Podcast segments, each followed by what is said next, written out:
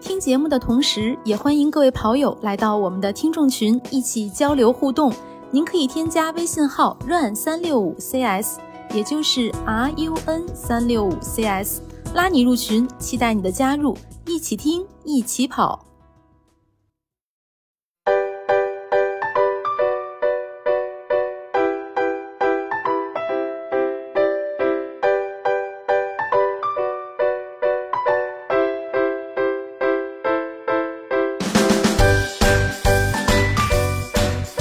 家好，欢迎收听装备说，我是南子。Hello，大家好，我是佳宁。Hello，大家好，我是郭小阳。今天聊一聊入门跑者的装备选购指南。这个我们之前聊装备，可能都没有专门说是初跑者或者说是老鸟这样区分，对吧？所以今天想跟大家就是从这样一个维度，就比如说萌新小白，他一开始跑步，那他的装备选购都有什么需要注意的地方？咱们今天来聊一聊。对，主要是秋天马上来了，这个适合跑步的季节即将到来。对，所以给大家做个铺垫嘛，对吧？你要跑步肯定得有装备嘛。啊，今天就嗯、来准，备入坑的朋友也 也多了起来。主要还得忽悠别人入坑，是吧？就可能听咱们节目的都差不多入了入过坑了。那对这期，我觉得如果说你身边有想要开始跑步的朋友，他不知道怎么买装备，呃，这一期比较适合，呃，分享给他们。那咱们就呃从哪开始聊呢？还是从最基础的吧，就比如说跑鞋开始，呃，也算也算是最重要的一个装备。这个初学者跑鞋有什么讲究吗？那波神给我们分享一下。呃，我觉得可能从初跑者就刚一开始跑步的话，呃，就像刚才南哥说的，跑鞋应该是一个最基本和最最必要的一个装备吧。可能相对其他，可能他之前有一件比较，呃，因为初跑者嘛，可能就是五公里以内，或者有的人可能就就是跑走结合，跑个几百米走一走了就。呃，所以说服装这块儿一会儿咱们再聊，我觉得要求不是特别高，就是跑鞋这块儿，我觉得要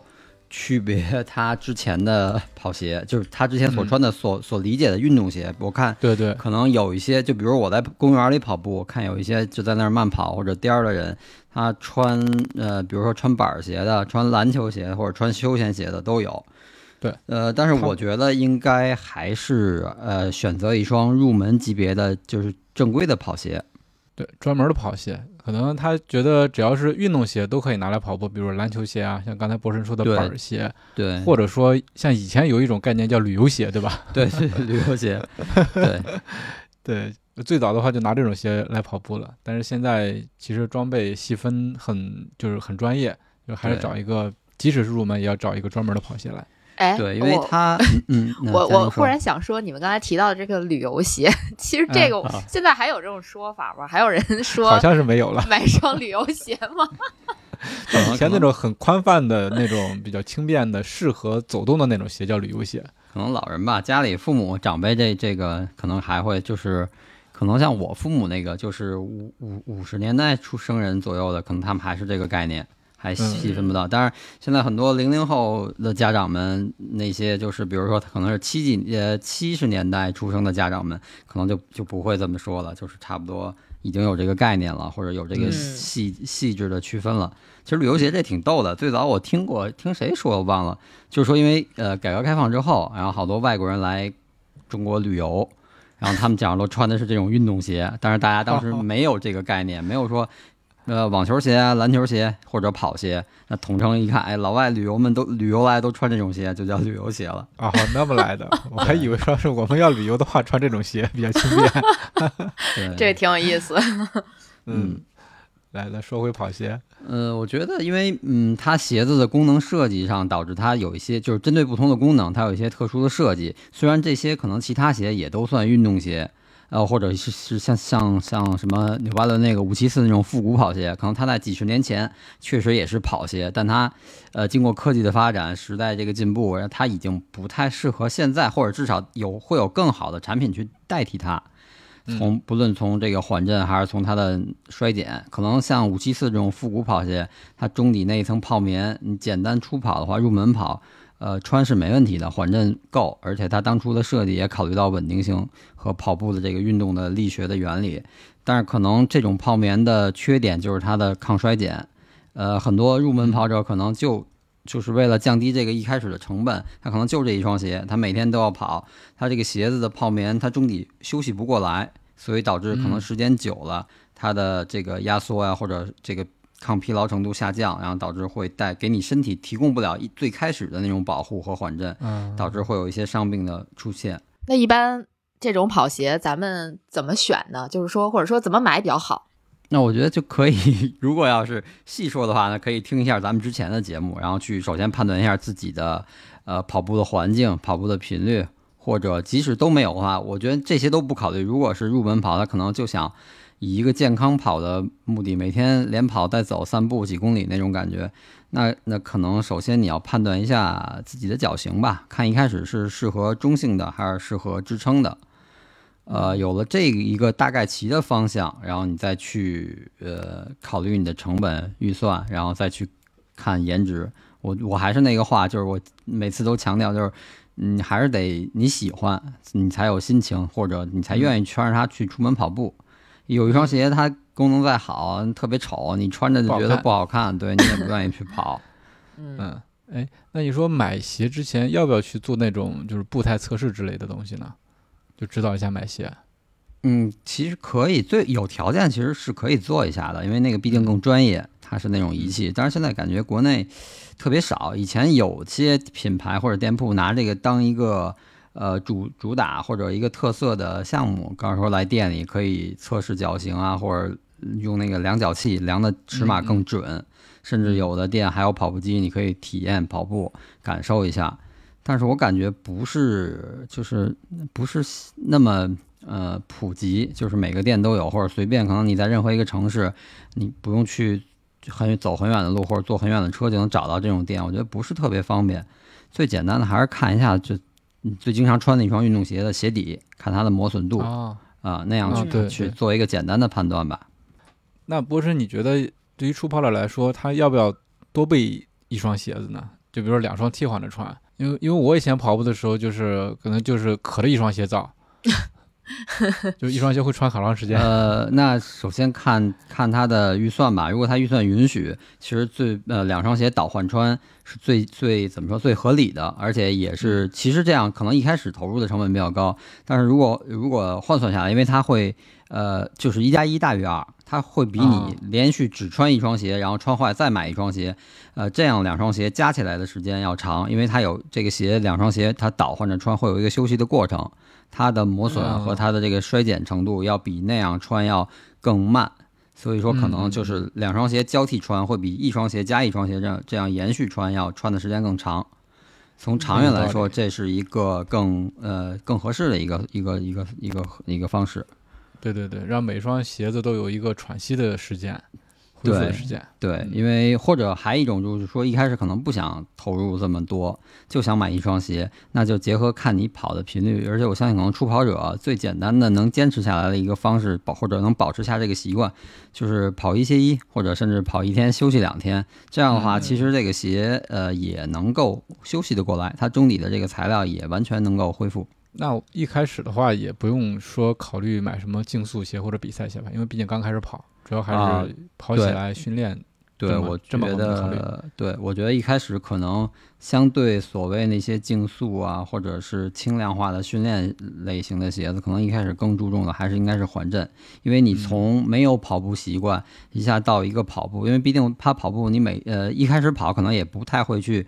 呃，即使可可能他了解有跑姿、有落地方式这种方法，但是他可能很难一下子去去掌握到一个最适合他、最合理的方式。他可能还是从之前的走路那种，因为大家都知道走路肯定一定是后脚跟着地，没有人垫着脚去前脚掌走路。啊，对，呃走路肯定对是。，所以他 可能还是从走路到跑的这个转换的过程中，他可能还是脚跟儿着地，然后这样对，呃，足跟啊、呃脚踝和膝盖的冲击力会比走路要大很多嘛。所以我觉得还是首先，呃，关注点在缓震和支撑上这一块儿。嗯嗯嗯嗯，嗯，就是选择一双。为什么那个咱们之前也说亚瑟士那卡诺是跑鞋之王，就是因为绝大部分人跑步，或者是他不追求比赛或者训练竞速那种状态下的那种健康跑或者慢跑，呃，可能这个鞋都是呃可以适合他的。所以说可能嗯、呃普适性比较高。然然后也就成了一个跑鞋之王，就包括那个美津浓的那个 Rider，它也嗯是一个所谓的什么国民跑鞋，日本的国民跑鞋，呃，所以嗯这都是这样，因为它是比较中性，去适合绝大部分人，所以是这样。我觉得一开始还是考虑到一个缓震的能力，然后参考自己的体重，呃，大体重那就就上顶级缓震，然后一般的体重呢，那就中端的这种缓震性能就可以。对所以一开始这个跑鞋很重要啊，就首先是颜值，对吧？另外一个是穿着舒服，适合自己，然后才能跑起来不退坑，吧？别一开始鞋不舒服，跑两步就不想跑了。嗯对，会有会有这种可能鞋选的不合适，跑一两次就觉得嗯，比如哪儿不舒服，就比如我说对，可能别扭啊，疼对，啊，可能是穿一双篮球鞋跑，呃，或者穿一双板鞋跑。那它的那个呃篮球鞋更注重的是变向和保护，然后板鞋它可能相对那个底儿比较硬，呃，你跑多了，它那个弯折起来会比较就拉你脚底下的筋，就足底筋膜。可能跑穿板鞋或者穿篮球鞋跑多了，你就很容易筋膜炎，这样没跑几次就就就疼了，就坚持不下去了，然后导致哎不行，就跟有人说一跑就脚疼、膝盖疼，你就不跑了，那这就放弃了。嗯嗯。是。对，是的，所以选鞋还是挺重要的，也还是推荐大家可以去听一听我们之前的关于跑鞋的整个这个矩阵的梳理，应该还没过时啊，因为嗯对那个虽然还还没出出了新鞋哈，但是我们那个节目肯定是以这个最基础的打底的，绝对是够初跑者去用的。那大家可以去对就是找出来底层逻辑是是没问题的。然后即使有新款，你按照这个逻辑去往上去去捋去倒一下，你就能选到新款的这个款。比如说之前说哪个款，它可能已经是老款了，但是它会因为品牌也是这样往上升级，呃，它会出新款。甚至即使它出了新的设计的新的款型，那你就判断它是什么类型，然后再根据你的需求这个逻辑去选择，是肯定是没问题的。这个应该是不会过时。你倒退往往前倒十年，那些跑鞋矩阵其实它也是没变化，差不多大概其实就是这样的。对，嗯。嗯没错，另外嗯就是稍微老一点的鞋子不一定就比新的鞋子差，这个其实也是一个点。哎对，嗯，嗯就不是说它出的新一代就一定比它的老一代更适合你，呃，反而是可能有些老一代的鞋它又便宜又好穿的，对吧？这个反正还是看大家试的这个效果再说，再来选择。嗯，对于这个鞋的购买来说，我我在想是不是可以去那种就是折扣店啊或者工厂店去蹲一蹲看一看，因为之前的款会有，对吧？一开始也不想，如果说不想投入太多的话，可以听一听咱们的节目，找到这个自己比较喜欢的，或者说心目中的一些型号，然后去那种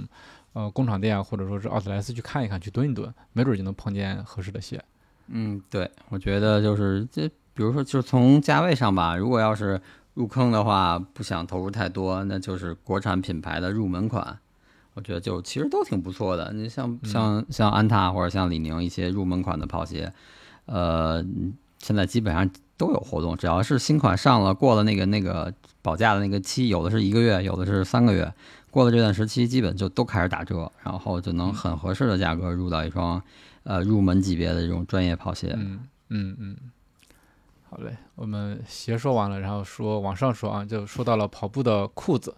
这个跑步的裤子也是多种多样，之前我们的节目里面也多多少少聊过。嗯，裤子这块的选择应该就还是觉得可能呃，首先要避免纯棉的材质，因为它吸汗之后湿了之后，它会嗯、不是很排汗，然后它会加紧加紧这个，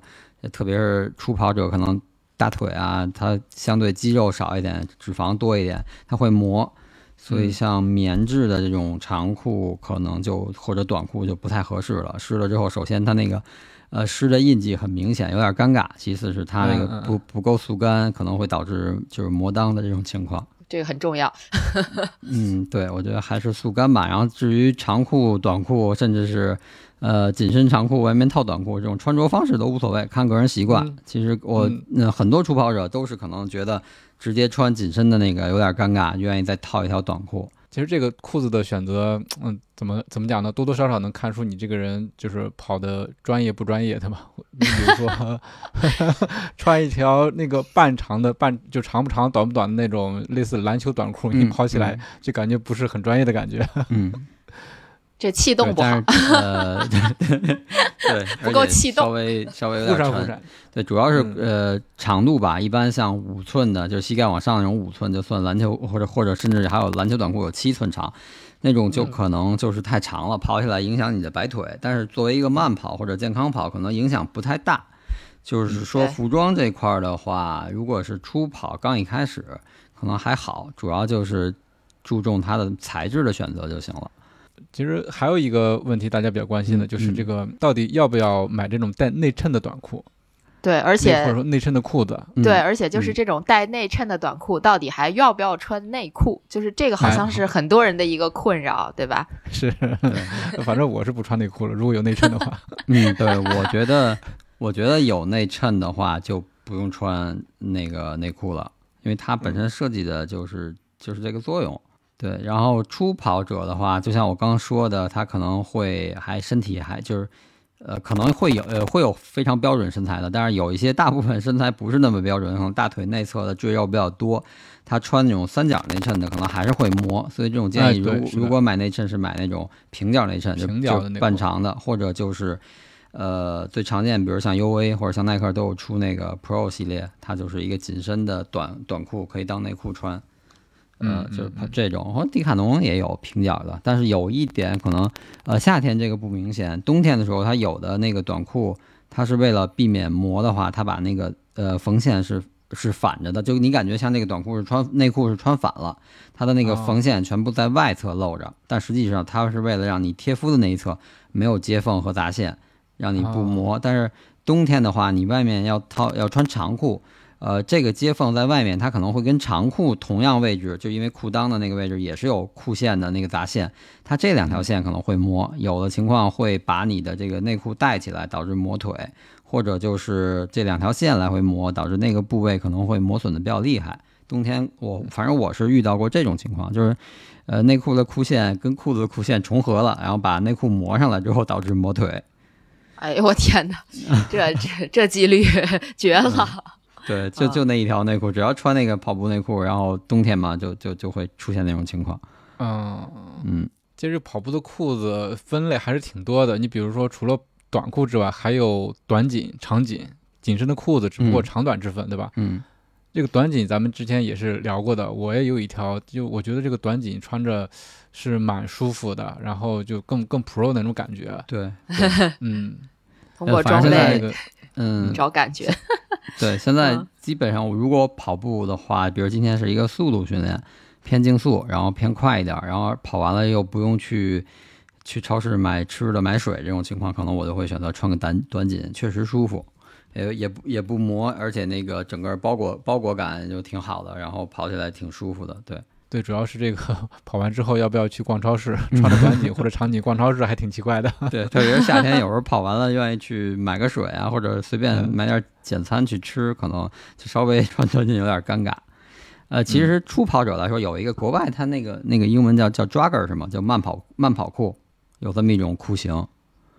呃，就是收口的，它上面就是像嗯，呃对应该是 jogger 对，啊应该有。它上面是那个就类似于直筒的运动运动裤或者休闲裤的那种型儿，然后底下嗯是收口的，其实是一种复古的比较偏复古休闲的裤型。然后现在呢，就是好多品牌把它就是用了高科技面料，就是用了那种排汗速干的面料，但是裤型还是那样。我觉得这种嗯挺适合初跑者的，它穿上呃不会有那种。就一般的那种叫咱们所谓的休闲裤啊，或者那个收收腿裤那么肥，更适合跑步。然后面料也适合跑步，然后然后它的裤脚也是收收口，然后那个跑起来就裤脚那块儿不会觉得有多余的那个累赘感。嗯嗯嗯比较适合街拍、对，而且而且那个也潮比较 酷穿搭。呃，对，而且那个比较比较遮身材，你身材要不是特别好，比如腿粗啊，有的人可能一开始觉得穿紧身的不太好看，穿这种还还我觉得效果还不错。但是我跟你说，有些品牌那个这个慢跑裤，它的设计吧，就是嗯其实还是腿粗不友好。就是作为哦腿粗型人，你知道吧？嗯有些那个腿围设计比较大的裤子，你穿上之后还会感觉显胖，就一点都不显瘦，就是跟它设计这裤子的这个理念，我觉得是不不一样的。反正这是我 我我觉得是一个坑啊！我老给你们这上眼药儿，感觉。其实我觉得裤子除了运动方面的话，现在也承载了很很重要的一个功能，就是收纳。嗯就比如说我们跑的时候的钥匙啊、手机啊那些小的物件儿会收在这个裤子里面，比如说后面的会有一些类似腰包的设计。反正钥匙我我钥匙基本是攥在手里，我觉得搁在裤子里太 太太颠了。呃，嗯，就是那你要呃手机的话，手机是就搁搁后面，搁一般那对个呃，一般后腰中置位置的那个位置搁手机基本不会晃，嗯。因为它正好是在腰后面，然后你系紧了系那个裤腰围系好了之后就问题不大。我之前有一些再早，呃就是还不是那么普及这种这种就是后腰中间那个兜儿搁手机不是特别普及的时候，我见过有品牌是在侧面一侧就大概其实在臀部的那个位置有一个兜儿能放个小手机，但是那个我就觉得挺晃的，跑起来不是特舒服。嗯嗯，哎，露露现在那个放在大腿上那个我没试过，我不知道那个跑起来效果怎么样。没感觉。放在大腿上手机是吗？哦，对，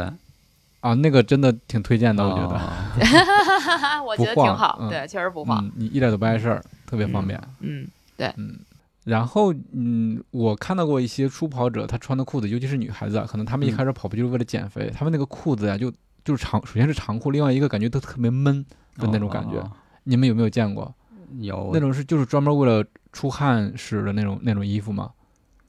呃，现在可能是是那样了，但是我我南哥说那可能是早些年真的是有有一段流行那种，它也是偏复古，就像小时候上学时候那种校服，而且它面料是那种嗯，呃很滑很亮的，不透对对对，气透气一看就不透气。对，不是透气不是特别好那种面料，它可能有可能就是觉得好看吧，是不是偏复古的休闲的风格，平时也能搭，它穿上跑步了。然后现在还有就是说是那种就是暴汗服或者是出汗服出汗的那那种衣服吧，它可能是不透气，就是为了就是武汉用的？对对，为了多出汗。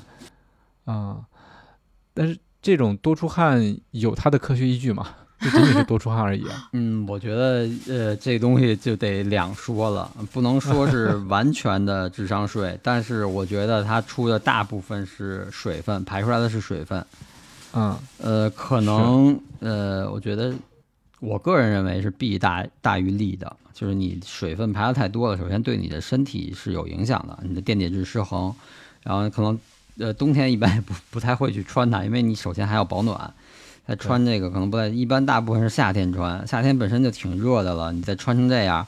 呃，再去运动，然后就很容易中暑。而且你想，今年夏天这个中暑和热射病的这个问题，经常被就是媒体包括新闻上提到，确实有生命危险。所以我觉得还是谨慎选择吧。对对你就像正正常运动的话，你出汗是一方面，另外一个你要很快的排汗，对吧？这样的话身体才能达到一个温度的平衡。你要是只出汗，然后还捂成那样，对，这真的因为是因为不舒服这个减肥的，其实减肥的底层逻辑是制造热热量缺口，跟你出不出汗没关系。你出嗯多少汗，就是说你完你事喝几口水对就补回来了就。补回来了。对对，就是专家就说说这 这种方式你减掉的就真的是水分，而且有一个有一个著名的跳水运动员就不说谁了，他在社交平台上也说，这穿上这暴汗服就是就跟身上裹了一层锡纸似的，一点风都不透。但是嗯就是你确实暴汗完了啊，体重轻了不少，喝两口水，立马回来了。其其实这个最开始，嗯我觉得暴汗服好像我之前看到一些文章说，它是给那种需要急速减重的一些项目或者运动员或者对我觉得举重对那种算重量对。对级的。要称重那种。对，对。像像举重，像那个是拳击、搏击这这拳击、种需要搏击，对赛前需跆要称重啊，嗯他可能嗯。差就差一两公斤，他穿上这个跳会儿绳儿运动一下，甚至包括他们之前有那种蒸桑拿的那种方式，就是对对对把身体就是脱水脱个水，对，对，就是脱水，就脱水这个然后你其实能达标这个，但是作为普对通人日常运动，你指着这个靠它去减肥，我觉得那就是逻辑上的错误了，因为你这东西嗯。就是多运少吃多运动才能减，你出你光出汗全靠汗的，其实说白了全是水，然后。喝两口，喝两瓶水，你还渴，你身体电解质还失衡，然后你喝完水又回来了，你这个自信心还受打击。对，就对于我这样的选手，我根本就没有办法用这种暴汗服。我基本上就是我我穿这衣服，要是跑步的话，我百分之一万会过敏。就是嗯我不知道别人啊，反正我自己是，我可能对那种就是高湿的这种对汗高湿的这种情况下，可能就会对汗水过敏，所以这种我估计我跑完就死了，就这真的绝对的太可怕了。所以就是怎么说呢？大家要想买这种衣服之前，还是先多查查资料，然后看看这东西到底是不是智商税是干嘛的？对对对对对，反正我觉得是是，嗯我们帮大家避个坑啊。对对，行，那那裤子方面说完，我们开始聊上衣。嗯，上衣我们上一期刚聊了一下背心儿，对吧？这是就比较极简的衣服了。没错，夏天还有短袖啊、皮肤衣啊，包括冬天穿的衣服还有很多，还有女生的运动 bra。嗯，对对，其实我觉得上衣也是跟裤子差不多吧。你既然入门，就是还是一个适合运动的上衣，主要就是速干和排汗，然后冬天是一个呃保暖和排汗。我觉得都是把排汗，也就是它唯一区别于咱们普通穿的休闲的衣服，可能就是它的排汗性能。嗯，就像棉质的，就还是拿拿棉质的，比如大家冬天可能都会穿一些卫衣啊，或者那种帽衫之类的，它是棉质的。我冬天有时候为了偷懒儿，就是比如这个帽衫穿两天该洗了，我今儿跑步就穿它吧，回来就洗了，省得再占一件新衣服。那跑完之后，你就看前胸后背全是湿的。但是这种情况，嗯如果你在外面待时间，或还在还要再多待一会儿，比如又又去趟超市，那你就特别容易感冒。它那嗯个汗水蒸发不掉，在你身上就变，你从这个一下就变成湿冷湿冷的了，你就很容易感冒。对对对，嗯，这个这个排汗真的非常重要。就是前两天我去打羽毛球，它那个场馆里面空调开的挺大的，但是你嗯打的时候那个汗出的哗哗的，嗯，就一旦停下来，就在场馆里面准备收拾装备出去的时候，就那站那一小会儿就觉得冷的不行了，嗯就赶紧想换上那个干的衣服。这个排汗、吸湿、速干，真的是对衣服这个要求挺高的。跑步的时候，尤其是稍微有点温差大的时候，如果要是说像夏天，其实真的无所谓，无非就是你你需要这个衣服它。尽量不沾身，然后呃穿起来可能会觉得轻若无物好一些。但是到了秋季、春季这种季节，可能还是要注意一下服装上面的这个安排，是吧？嗯，就是天气越来越冷，然后你身上穿的东西可能会层数多一些，这个也可以参考我们之前就是三层穿衣法，对吧？首期是吧？对，首期，对手机，嗯冬天录的。对，我看佳宁这个提纲里面录了一个，呃，写了一个运动 bra 是最最值得投资的部分。那这这部分 佳宁来说一说。呃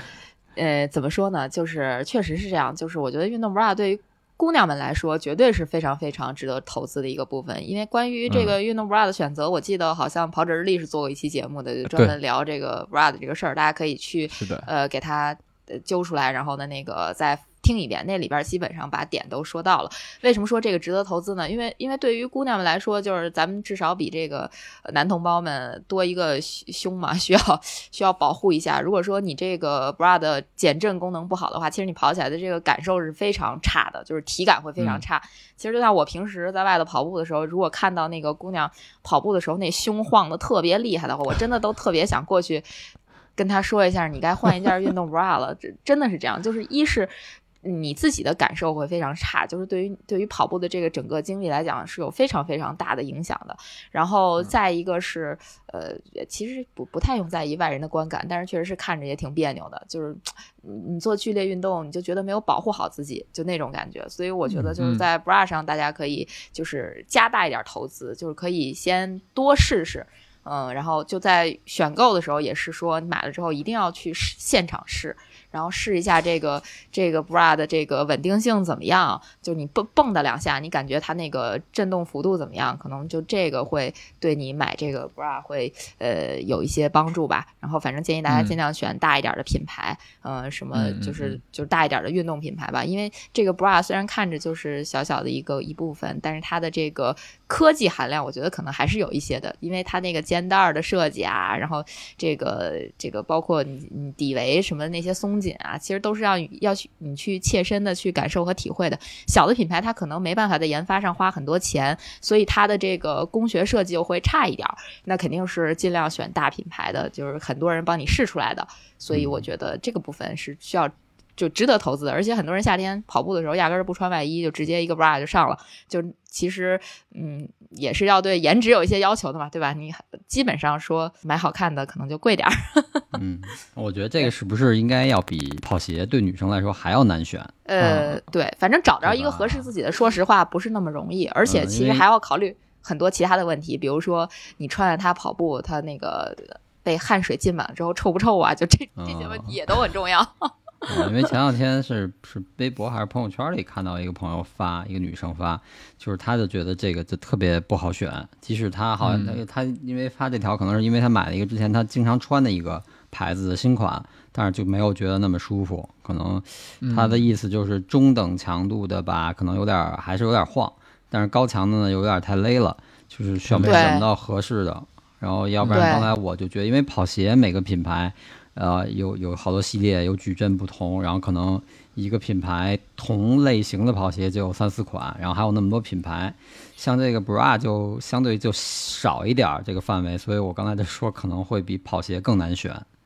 嗯，嗯，对，没错，是就是呃，基本上大家要根据自己的这个胸型去选。如果你胸小的话，也许用那个低强度的就可以跑步了。然后就是中等胸型的，可能用一个中强度的就可以。如果是胸很大的姐妹们，那可能就要选一个高强度了。确实是它这个强度越高，它的那个就是松紧程度可能会越紧。所以就是真的是选一个自己心仪的、又好看又好用的 bra 挺难的，就多挑吧，嗯多挑多选，各品牌多试，真的是这样。所以我们要珍惜身边的每一位女朋友，因为她们运动起来的话，比我们麻烦的多，呃考虑的多。多买一件装备，好吧？而且关键这个装备也不好买，是吧？关键还挺贵，你知道吧？你要想买好的，对，嗯，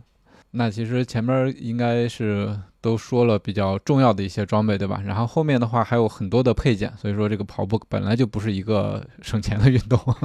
对，后面还有一些帽子呀、导汗装备、墨镜啊之类的这些小的配件。波神这方面有什么给大家推荐的吗？尤其是新手。哦，新手我觉得帽子还是或者就是呃发带、导航带，这看个人习惯吧。然后就是我觉得还是必备的，因为确实它能避免这个汗水流到眼，主要是流到眼睛里，然后嗯导致第一是不舒服，第二是可能影响视线，然后容易出现一些安全的问题。对嗯，然后前至于呃是发带啊，是空顶帽啊，还是帽全顶帽，这就就看个人习惯了。我觉得，呃，前两天吧，我具体忘了，就看微博上有人讨论这个空顶帽晒头皮，就对什么紫外线对头皮有影响，然后怎么样怎么样。那头发呢？呃，那反正他他就是说能穿透吧，我觉得可能，呃，感觉这个还是没有那么，因为毕竟不是说长时间在外面，可能初跑者也就是嗯。一个小时左右的这个时间，我觉得都还好，即使不戴帽子也还好，但是就是看，呃，戴个帽子，一是遮阳，二主要还是汗水，基本上反正我戴的，呃，帽子就以我这个运动量强度的话来说，都能避免这汗水进到眼睛里。嗯嗯，对嗯对。其实我我想嗯提一个小的 tips 吧，就是其实建议大家，呃，可以准备至少准备一顶全顶的帽子，因为如果你想在飘着小雨的时候出去跑步，可能哎稍微有个 顶儿还是挺有用的。那空顶儿它帮不了你，对对对，就嗯能帮你保护一下脑脑袋顶儿。嗯，空顶呢，在下雨的时候就成了一个碗了。对，就没啥用了，就只能保证说你的眼睛可能不会直接的被雨水打到，就是这嗯个雨中奔跑的这么一个小 tips 吧，算是。嗯，就是帽子其实能起到这个导汗的作用，对吧？嗯，对那个汗水滴到眼睛里头，其实是挺难受的。它有时候会那个，因为汗水是咸的嘛，有可能还觉得眼睛挺沙的。对，戴着运动眼镜的时候，你的手还得就是，要么就是插到这个墨镜里头，要么就得把墨镜给摘了，就是挺不方便的。嗯嗯，对对对，嗯就我忽然想起来，就是在这个呃 HTC 的时候，我那最后一棒不是下大雨嘛？我接棒之前雨还不算特别大，然后当时接力点的工作人员就跟我说说，哎，你要不要戴一个帽子呀？一会儿万一下雨了，你这个不行啊，这这可能会进眼睛啊。所以我就在最后时刻把队友的帽子夺过来了。虽然他那只是一个普通的棒球帽，但是也起到了非常大的作用。所以嗯帽子真的是备一个吧。嗯，对，帽子备一个，遮阳挡雨，然后就是墨镜。那墨镜我觉得是一个，尤其是夏天啊，是一个特别重要的装备。你戴上墨镜之后，感觉凉快不少。另外一个，它可以有效的防止这些小飞虫。我有几次就是跑步的时候，就突然那个小飞虫迷到眼睛里了，还是挺危险的。当时就想着，出门跑步的话，一定要戴个墨镜。嗯，对，以前我可能还不是说特别那个在意这个，可能有的时候就是觉得，呃，今天可能会跑得比较累，然后不想让嗯自己疲劳状态跟路人的眼神对上，尴尬，然后我戴个墨镜。但是后来我听完 哦，听完雪飞那期啊、呃能欺骗大脑，然后降低这个体感的温度，然后我现在基本夏天只要是大太阳天儿我都会戴。哎，对我现在戴墨镜想的也是雪飞的这句话。对对对对对，造福人类啊！然后运动眼镜的选购，这个其其实运动品牌就可以选购的还挺多的，包括国内跟国外的。嗯啊，对，运动眼镜儿，我觉得跑步这块儿，因为它可能相对没有那么多的对抗，就不像篮球、足球有对抗性，它不用用那种就是呃，就像 NBA 有些球员戴那种眼镜，或者咱们 CBA 好像嗯也应该有戴的，呃，跟游泳眼镜似的那个。对对对，就是我觉得，但是它还是要选择那个运动运动类型吧，或者运动款式的，因为嗯它的这个呃材料的选择和设计，基本上能能相对更安全一点。意外的跌倒啊或者怎么样，它不会说扎到你的眼睛或者是怎么样，能够避免一些危险的发生。品牌上，我觉得大品牌也有这种，就是如果即使是近视的朋友，呃，大品牌那种运动品牌也是有这些光学的眼镜，然后小品牌就像我那个也不是不是小品牌，就是不是那么就像大家都知道那几个运动品眼镜品牌，就其他一些眼镜的品牌也是有一些运动框架的，它也是那种对，嗯，就是软的材质，然后呃安全性更高。嗯，嗯嗯嗯，对我我来说几个方式吧，就眼镜方面，运动眼镜方面，就是第一个是之前我们这个听众群里边有人推荐的，就是大家可以买那个 Gooder 或者是有一个 Skull Rider 的那个呃墨镜，很便宜，嗯应该嗯价价位就是在五百以内，肯定是五百以内。然后呢，去自己到眼镜店去换这个眼镜片儿，把它换成那种运动的墨镜片儿就可以了，这是第一种。嗯然后呃，哎。这是运动眼镜哈，就近视近视近完了，我说的墨镜，近视。但是差不多。都是眼镜。能理解你的意思，对对。就是近视的可以对对。去去配那种墨镜的近视的镜片儿，也对可以对。对对对对对对对。然后嗯。就我自己目前的一个解决方案是，我会去那个呃，就我最近挺喜欢的一个品牌，一个日本的品牌叫 Jeans。啊，我刚才也 JIN 也 S 我知道，嗯，我那光学就是光学镜是他们家的，对对对，然后这个嗯牌子它有很多那个运动墨镜，呃，运动眼镜可以选，就也有墨镜可以选。就这个其实我以前是不知道嗯的。对对对，然后后来我去配过一副之后，我就觉得还挺不错的，因为我一直在戴他们家的运动眼镜，就是呃、嗯呃近视的运动眼镜。如果我需要的话，我就戴那个，就是挺稳的，而且就是挺轻的，就基本上符合所有的要求，而且也不贵，应该也就是五六百块钱吧，或者说更更便宜一点儿，就在打折的时候应该会便宜很多。反正就也、嗯也是值得去弄的，而且他家实体和网店应该都有，我就觉得呃，就看你价格，最终是看你配什么样的镜片儿，好像是。对对对对，是的，是的，嗯是的，这个我觉得是一个特别好的推荐，因为经常在群里面有朋友问了近视的话，这个运动眼镜应该怎么弄？因为你买了一个就是挺喜欢的墨镜，但是考虑到它还是平光的镜片，你自己近视的话就戴不了，所以还还是挺可惜的。然后还有一个就是跑步的时候可不可以戴隐形眼镜？嗯，我是戴的。呃对，我也戴我也戴过，我也我也是有，啊就第一次那个呃手摆大连，然后我就怕夜里，因为我稍微有一点近视，然后不是特明显，但是我就想，我说夜里然后头灯呃在在不亮，然后我看不清那个路标怎么办？我说要不然我试着戴戴，然后等于就那次戴了，戴了之后也没什么问题，能跑。但是后来我发现其实没有，因因为夜里头灯一照，那个反光的路标挺清楚的，一下能看出好几啊百米去。就因为都是黑乎乎的，就路标反光在山里，所以还是挺清晰的。后来再跑就没戴过。嗯。嗯，那佳对宁为什么会戴隐形眼镜？其实怎么说呢，我也是属于有点毛病的那种。就是我最开始，其实我也是属于近视不是太深度的，嗯，平时都不戴近视眼镜的。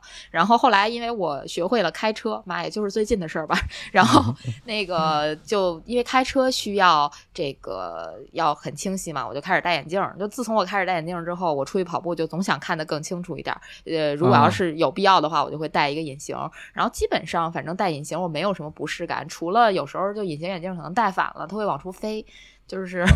对，如果你戴对戴的是正确的话。就是隐形眼镜基本上不会影响运动，反正至少我亲测四五十公里是没啥问题的，嗯就是啊，OK 的。四五十公里都没问题。对对对就但是那那我是这样，我是前年宁海的时候戴了隐形眼镜，戴了五十公里，但我应该有一只眼睛戴反了，所以我在下坡的时候，那两只隐形眼镜一直在往外飞，就是它抠不住我那眼球。嗯对，就就有那个有点可怕，就那种就是眼睛哦一直很糊，你跑的时候就不是特别安全，所以就是你只要保证隐形眼镜戴的比较合适就行。对啊，对，有的时候是戴，我我戴也是觉得会有那种，就眼睛就是怎么说，有糊眼睛的那感觉，就感觉老想去拿手弄它一下，让让眼睛睁开一下那种感觉。我不知道是我没戴好还是怎么着，后来也就懒得、懒得去戴了。嗯，其实戴好了应该是问题不大，反正我戴着隐形眼镜最多跑过五十公里嘛，然后好好像马拉松也跑过，都没有问题。大连那个我忘了是我半程换的时候带上的，还是说整个就全程都带。呃，反正是那次是肯定是带了，但是呃也没什么问题。然后后来我发现其实用不上，后来就就也没再带。嗯，就看你近视的度数嘛。就如果说你近视的度数比较大，可能带一个会比较方便一点，至少你你跑步的时候会比较就是安心吧。啊，但是你度数大的话，戴隐形眼镜也有一个问题，就比如说你隐形眼镜颠掉了，嗯，对你是不是就有点抓瞎了？因为你近视的度数比较高嘛，所以说是不是这个隐形眼镜要多备一副？对，是的，要要要去备一副这样子，就嗯这样可能会比较妥当一些。哎呀，作为一个没戴过隐形眼镜的人，就是体会不到啊。所以说多好呀这个总结下，总结下来也是要珍惜身边每一位近视的朋友啊，呵，也多了一样装备。对对，是的。那下面我们就聊到了平时记录的一些工具啊，尤其是对于新手上路来说，我觉得记录工具是一个特别好的东西，因为它可以记录你的运动，然后关键还可以 share 出去，有一定的成就感。初跑的话，其实完全如果是一个一个怎么说，就不是那么严谨的心态，就你没决定我从今天就要好好跑步，然后我要什么怎么怎么样，你不是设了这么一个高的门槛的话，那可能真的就是一个 A P P 就够用了。嗯，对，是的。对，是的，你先跑起来，拿 APP，其实现在足够你去记录了，对也很专，业。而且包括 A P P 上现在也为了增加乐趣，呃，就是会有一些活动或者跑一些线路，甚至比如说这个线路你呃，它有的是，比如可能初跑者你在成绩上就是没有那么好的成绩去去去在这个排行榜里去竞争，但是你可以嗯靠你的次数，因为我知道有的 A P P 是你比如老在这一块儿跑，你就能拿到这个线路的。呃，是是叫段长也好，这个路段的段长还是段长啊、对，还是段长，对，就是因为他我忘了那个词儿叫什么了，反正就是他，因为他是一个路段，比如我们家后边那个公园儿，我们你你你这一个月在这儿跑的次数是最多的，那你就是这个啊线路主任，对，线路主任，啊线路主任，这个啊，这个太贴地气了。嗯，他叫非常接地气对嗯，然后我觉得就还是增加一点儿趣味性吧，乐趣。就对，就像那个之前那个跑者日记，挺请谭杰老师来聊那期，他就是说可能呃去报一个比赛，去呃让他有一种成就感，然后嗯怎么样？对然后这个我觉得就是你可能刚一开始入门，呃，你呃你直接买一块手表看心率，可能自己都玩不明白，甚至比如说你要买的品牌的它的那个太专业了，它的 app 上你各方面好多设置那块儿你都弄不明白。呃，可能你跑了，就如果说你坚持的好，跑了三个月了，可能这块表你还没玩明白呢。呃，我觉得很有就是对，就是先弄一个 app，然后参加一些它的活动，然后包括其实就是我自己走过来的路吧，可能刚一开始，呃，下一个 app 它有一些线上的马拉松，跑不了十公里呢，那我先跑个五公里，然后寄过一块奖牌，哎，觉得还挺高兴的那种，就心情还特高兴。然后后来十公里，包括半马，然后或者这个奖牌做工特别好看，然后甚至说它这个奖牌的可能对于你来说有一些特殊的意义，不管是什么，比如说母亲节、父亲节，甚至教师节这种，你正好是一个老师，然后你刚开始跑步，赶上教师节，对吧？你你能拿到一块儿跟自己有一些联系的奖牌，我觉得还都是能让你坚持跑下去，或者从跑步中得到快乐的一种方式。嗯嗯，然后后期呃，比如说你可能坚持了两三个月了，确实已经觉得养成一个运动的习惯了，那你可以考虑是，比如说投入高一点，那就买一块专业的手表；呃，投入低一点，可能现在有的那种呃手环都可以测心率和测血氧，那个就几嗯。二三百块钱、三四百块钱，就投入也不算很高。对，从这个轻量级的入门开始，比如说先弄一个 A A P P，然后呢，慢慢慢慢的，你有需要了，然后再买手表，手表完了之后再心率带，像功率计这种，对吧？也即使是一个坑，咱也要慢慢的踩对对，因为如果一开始你刚入坑，然后你的预算有限，总共就这些预算的话，那这个记录工具可能并不是一开始你要把钱花在这儿，可能你会把大更多的钱去花到跑鞋和服装，甚至刚才呃说的那个运动 bra 上，会把呃把先把钱花到这些方面，然后你这个嗯记录工具其实手机真的就没问题。也可以去导出这个分享图片啊，包括打卡的日签之类的，都都可以做得到。所以这个可以稍微往后放一放，再根据你个人的这个运动保持的情况和和你跑一段时间之后，你可能知道你更需要什么什么样的这个设备，你再去选购。对对对，其实我们今天聊这个入门的跑者装备，也是想让大家一开始先就是浅尝一下这个跑步。你买一些基础的装备，比如从鞋呀、衣服呀，到这个配件啊以及这个记录工具，都可以先从这个比较简单的一些东西开始尝试，慢慢慢慢的让自己这个跑步的兴趣形成了，然后再慢慢的去想这个更高阶的装备。对，还是就是先跑起来，然后争取坚持下来，然后后面的事儿就自然呃后面再说。对你自然自己也也有体会了，你就能更好的去，不管是听我们的节目，还是说去看一些网上其他的媒体的信息，然后你就能自己去体会，要不然你嗯不跑，你也就是你体会不了这些说法说的东西。嗯，对对对，先有一个感觉，然后慢慢慢慢的再就是投入更多的精力或者说是金钱在跑步上面。那对行吧，那我觉得其实对于跑步的装备，就是尤其是针对初跑者来说，还有很多的话题要说。那今天时间有限，我们先聊到这儿，好吧？下以后的话，嗯我们再为大家聊更多的话题。嗯嗯，那感谢收听今天的节目，我们既是种草大会，也是避坑指南。希望今天的内容对你有所帮助。那我们下期再见。下期见，拜拜。再见，拜拜拜